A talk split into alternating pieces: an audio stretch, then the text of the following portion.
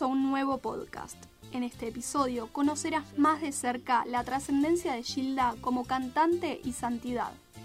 Estampitas, rosarios, flores, peluches y velas son algunos de los elementos que más se repiten en el pequeño galpón ubicado en el kilómetro 129 de la Ruta Nacional 12 Camino Chajarí, el lugar donde murió Miriam Bianchi, la maestra jardinera de Villa Devoto, a quien le gustaba la cumbia y se convirtió en Gilda, o en Santa Gilda, para quienes creen que hace milagros. A 25 años de su muerte, ¿cómo fue que la cantante de cumbia se transformó en santa?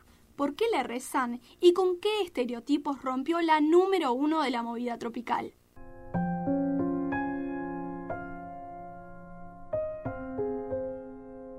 Gilda a mí me transmite paz, eh, mucha, mucha luz, ¿sí? Gilda para mí es todo. Lleva el nombre de Gilda a todas partes. Quien, digamos, la representa en, todos los lugares donde puedo estar, estoy presente. Y además de, ser una cantante popular, la, la bandera de la bailanta, ¿no?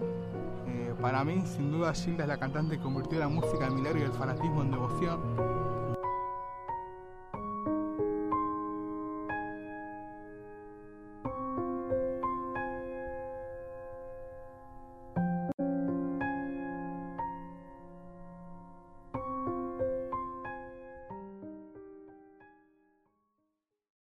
Es mi despedida forma parte del último álbum que se conoció de Gilda, Entre el cielo y la tierra.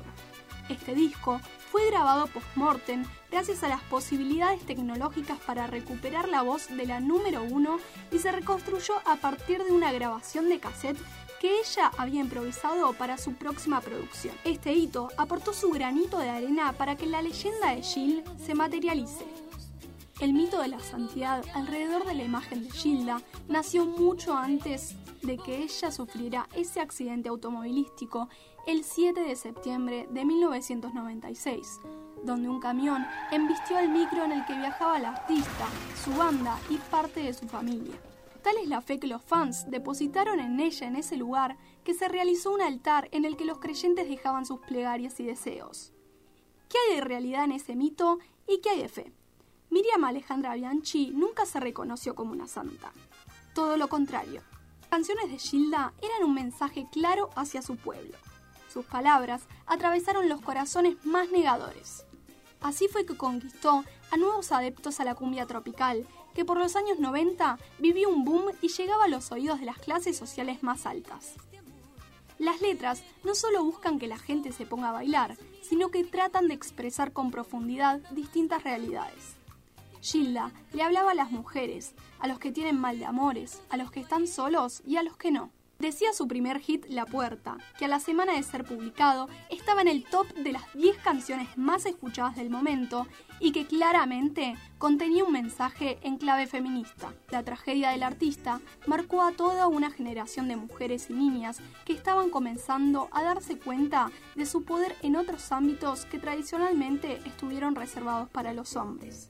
Si ella, proveniente de un hogar sencillo, divorciada luego de una década de casada, con dos hijos y una profesión que poco tenía que ver con la música, había logrado torcer tanto su destino, Gracias a su carisma, su belleza y su enorme talento, Miriam logró convertir los prejuicios del género tropical en elogios y momentos de disfrute.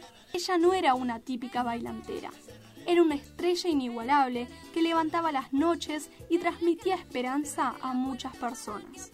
La oriunda de Villa Devoto cantó en boliches, programas de televisión y hasta en la cárcel no discriminó a ningún sector y se privó de llevar su arte a ningún punto del país. Su misión en esta vida era compartir su pasión y el poder de sus letras a quien quisiera y necesitara escucharla. Como artista y santa para muchos, permanece en el corazón de cientos de aficionados de la movida tropical.